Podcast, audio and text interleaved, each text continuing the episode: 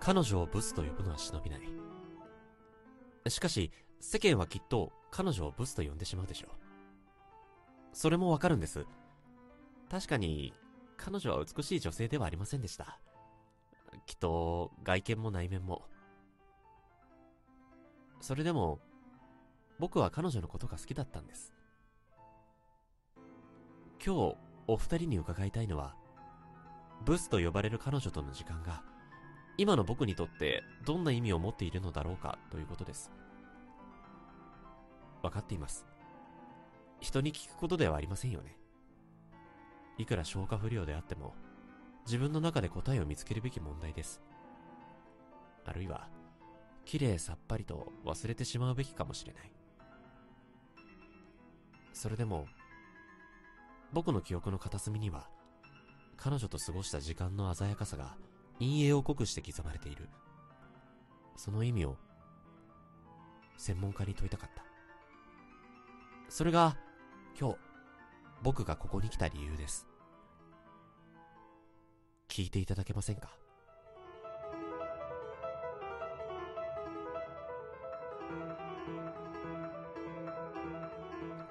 見栄か剣をかうぬぼれかブスとの思い出について人はついつい口を閉ざす。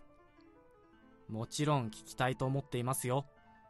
私たちはあなたの体験したようなブスに関わる語られざる甘い記憶をもっと多くの人に広めたいと思っている。恋の甘酸っぱさほろ苦さ世知辛さそんな通り一辺倒なエピソードには飽き飽きしていてね。早くお聞かせ願えますか？あなたのブストの青春を。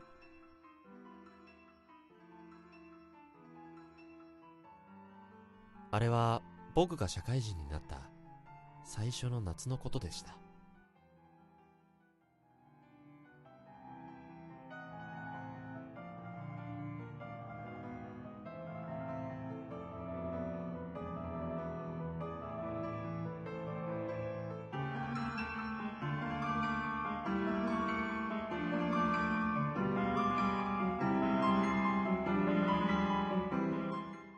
僕は今、大手飲料メーカーで営業職のサラリーマンをしています。もう今年で入社10年目、32歳になりました。係長の肩書きももらい、仕事にもやりがいを感じています。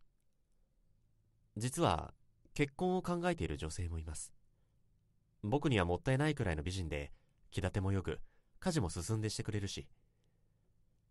東京で働くようになってから仕事で知り合い、2年前から交際を始めました。東京で働くようになってから。以前は地方にいらっしゃったのですか？はい。以前は広島にいました。僕の勤める飲料メーカーは日本列島の各地に工場を持っていて新入社員の何割かは最初の配属で地方勤務を命じられます。入社後の研修を終え僕がもらった事例の紙切れにも広島呉の工場への赴任を命じると書かれていました。強く押された社員が赤くにじんで毒々しかったのをよく覚えています。呉広島の中核都市戦艦大和と瀬戸内海の町。僕は地方赴任が嫌ではありませんでした。東京生まれ東京育ちでそのまま東京の企業に就職したので知らない町に住むということにワクワクしていたんです。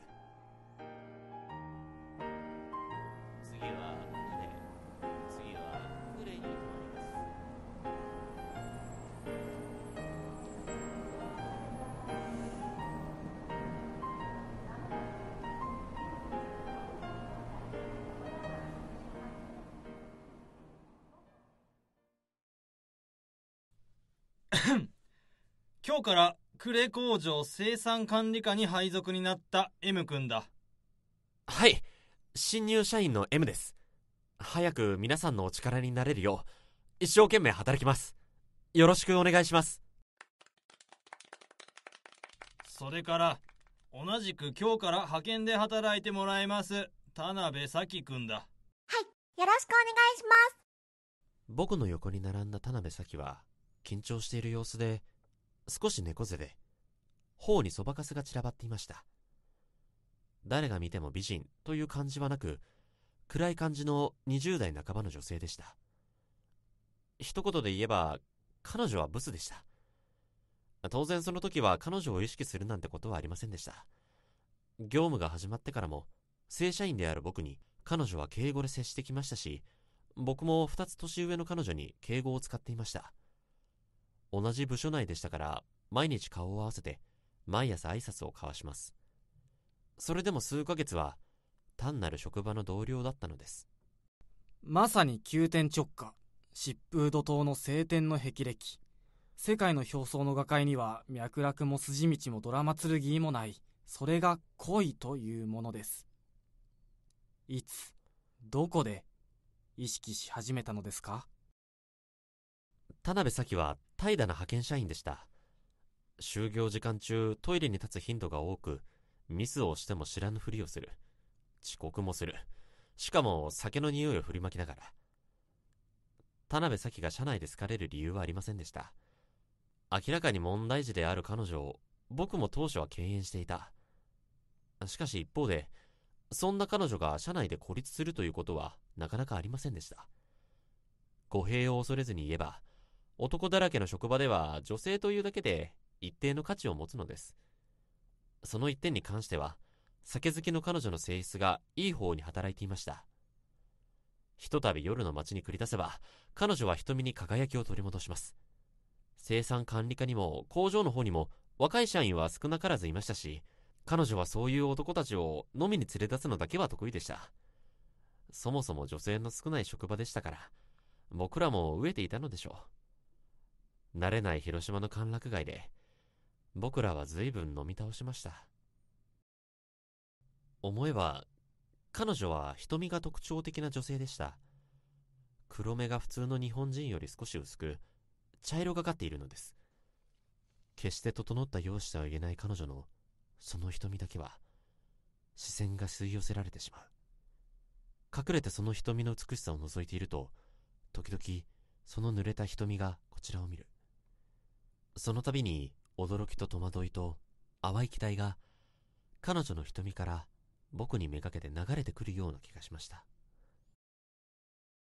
指や唇や肌のきめ細やかさ、どんな容姿の人間にも一つくらいは褒められるところがある。そして、それらは美女のそれより得てして引き立って見える。もしかすると、ブストの青春は、彼女らの持つ数少ない美しさの発見から出発することが多いのかもしれませんね。経緯は覚えていません。ある日、僕は田辺咲と映画を見ることになりました。映画館ではありません。彼女の部屋です。それも二人きりで。失礼、少々動揺しました。お茶をこぼしてしまった。気にせずどうぞ。続けて。僕たちは近所の蔦屋に行きました。女性の部屋で二人で見る映画。一体どんな映画がふさわしいのでしょう？タイタニックでしょうか？アメリでしょうか？スター・ウォーズでしょうか？あの頃はジブリの崖の上のポニョが流行っていました。僕はそういう誰もが知っているタイトルを必死に探し、彼女に気に入ってもらおうとしていました。今思えば、あんなブスにどうして必死になれたのでしょう。彼女には失礼な話ですが、僕は中学や高校の頃からモテないわけではなかった。彼女よりスタイルが良かったり、可愛い女の子とデートしたことは何度もあります。それでも、あの日ほど緊張した日はありません。僕はいつの間にか田辺咲に夢中になっていました。どうにか彼女に気に入ってもらいたいと思ってた。彼女は自分の家のようにリラックスして、ツタヤの店内を歩き、そして、ある棚の前で止まりました。田辺咲は、どんな映画を選んだと思いますか？世界の中心で愛を叫ぶ。恋空。伊丹十三のお葬式。おこれでどう？う、うん。いいんじゃない？僕は田辺咲の提案にうなずくしかありませんでした。伊丹十三なんてその頃僕は知りませんでしたし、彼女がなぜそれを見たいと思うのかもよくわかりませんでした。でも、そんなことを口に出して、せっかくのチャンスをダメにしてはいけない。彼女の手から DVD を受け取り、僕が支払いをしました。ツタヤを出て、自転車に乗り、そう長くない距離を走り。いえ、どの辺なの？あと少し頑張って。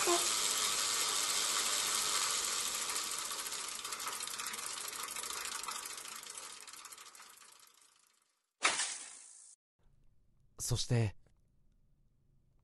とうとう僕は、彼女の家に上がったのです。部屋には住む人の人格が出る。どんな部屋でしたか？殺風景な部屋でした。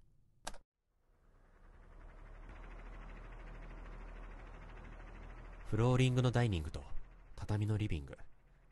それぞれの部屋に足の長い机と足の短い机が置かれていて、畳の部屋には扇風機がポツンと佇んでいました。少しカビ臭く、湿気が多い。一番多くのガラス戸は開けっぱなしになっていて、薄黄色のカーテンが揺れていました。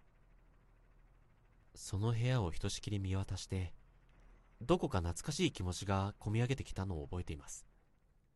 例えば、発展途上の異国の地で住み着いたアパートの部屋を改装するような、あいえ、もちろんそんな経験はありません。でも、そんなありもしない記憶が立ち上がる、懐かしい雰囲気の部屋でした。ありもしない記憶ですか？わかる気がします。僕とサキは映画を見始めました。伊丹十三のお葬式、見たことありますか？あの映画は途中に濡れ場があるんです。明けすけに行ってしまえば、お葬式にもかかわらず、主人公が愛人と青缶をしてしまうんですね。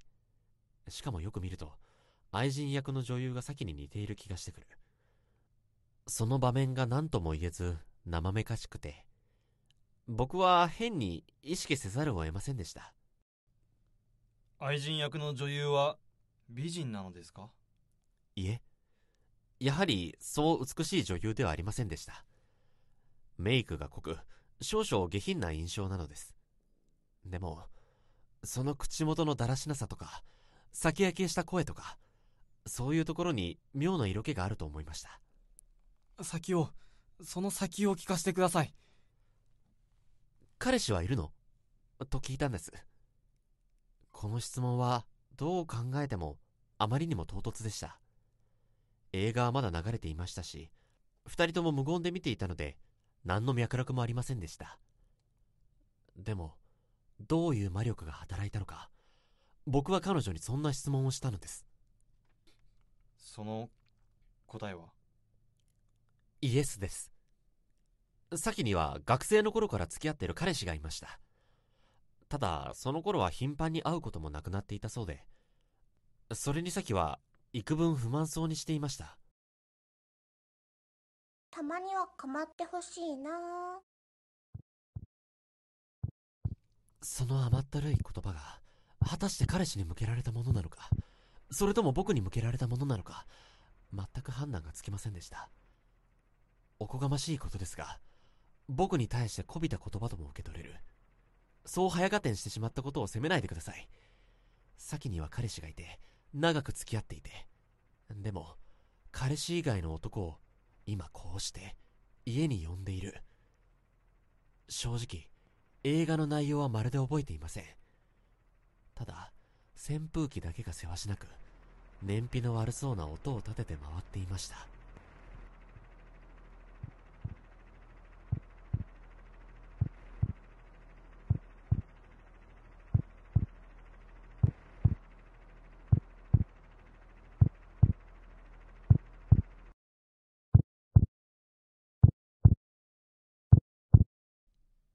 先の視線が、不意にテレビ画面から離れ、僕に向けられました。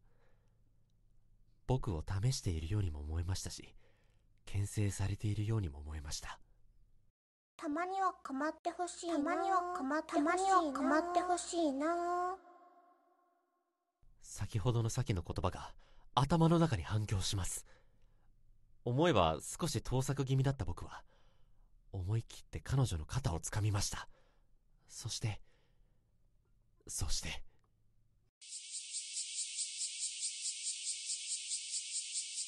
何してるのかな？あの、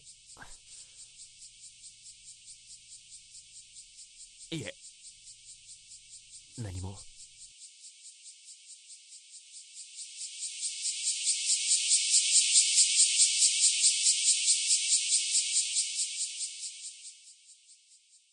そして、僕は何も言えませんでした。ただ、映画の中のセミの声がワンワンとなって、やたらうるさかったのを覚えています。その日は何も起こらなかったのですか？映画が終わると、彼女は風呂に入りました。なんでいきなり風呂に入ったのかわかりません。あの時に冷静であれば、彼女が風呂に入るというその行為を前向きに捉えることもできたでしょう。しかし、僕の心はもう綺麗に折れきっていました。同時に、自分の中の欺瞞に気づきつつありました。欺瞞？はい。それはとても、とても醜い欺瞞です。僕は彼女が風呂から出る前に、こらえきれなくなって部屋を飛び出しました。そして、呉の蔵元通りを無我夢中で走りました。湾岸から漂う潮の香りを吸い込んで、鼻がツンと痛みました。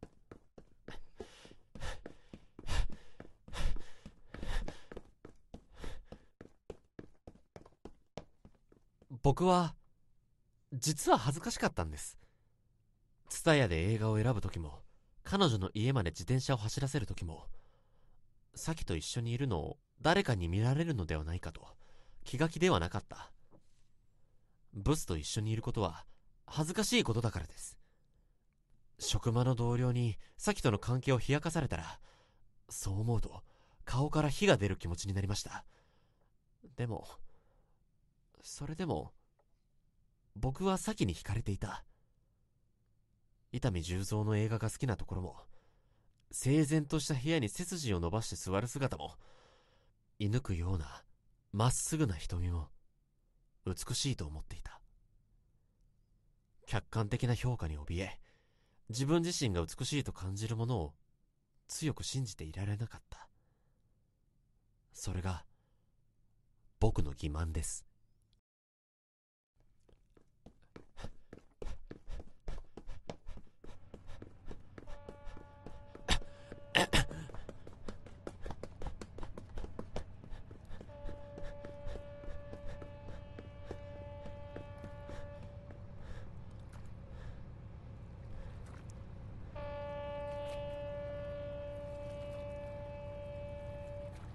気づけば僕は呉の鳩場の辺りまで来ていて大和ミュージアムに向かう観光客がにわかに多くなっていた。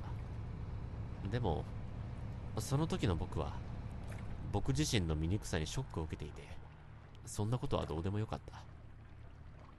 人工壁に囲われて広がる呉港湾に向かって気づけば僕は叫んでいました。お前お前てめえのこと棚にあげて、ブスとか関係ねえだろ。好きになるのに、ブスとか関係ねえだろ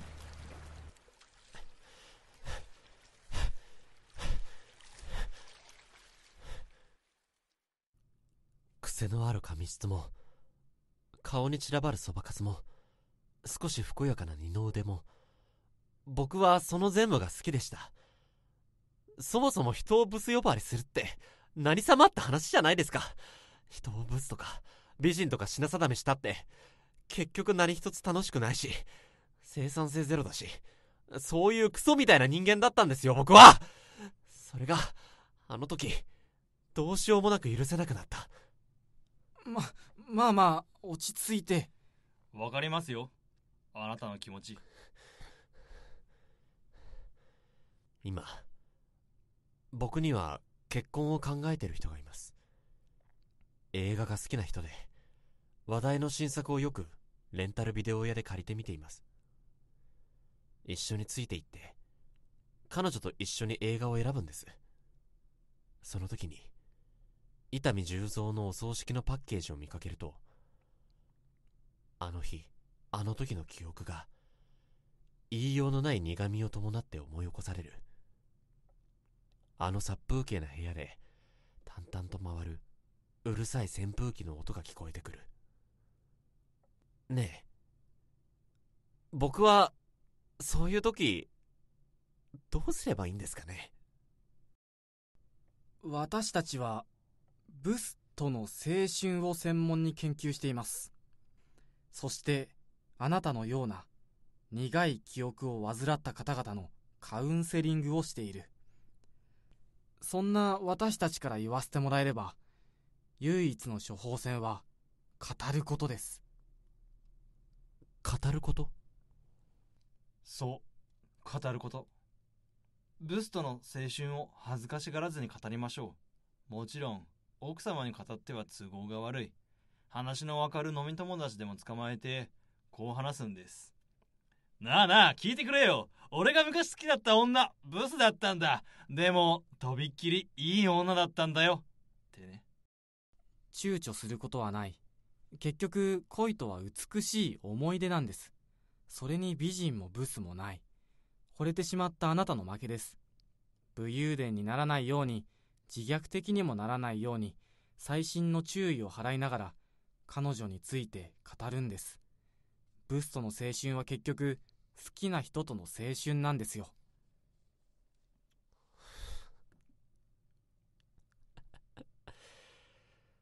はい。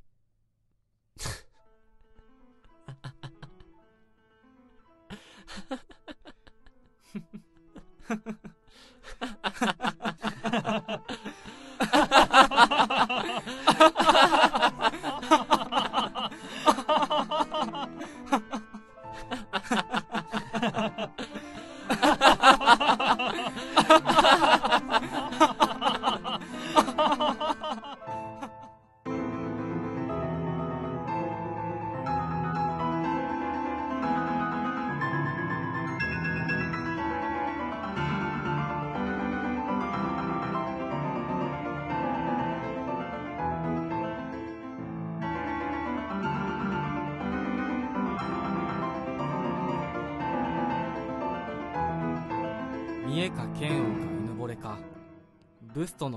ついて人はついつい口を閉ざす。今日は私どものブストの青春研究所にお越しいただきありがとうございました。まだこの世には語られざるブストの青春が隠されている。あなたの記憶を掘り起こし隠蔽されし青春をぜひ当研究所までお送りください。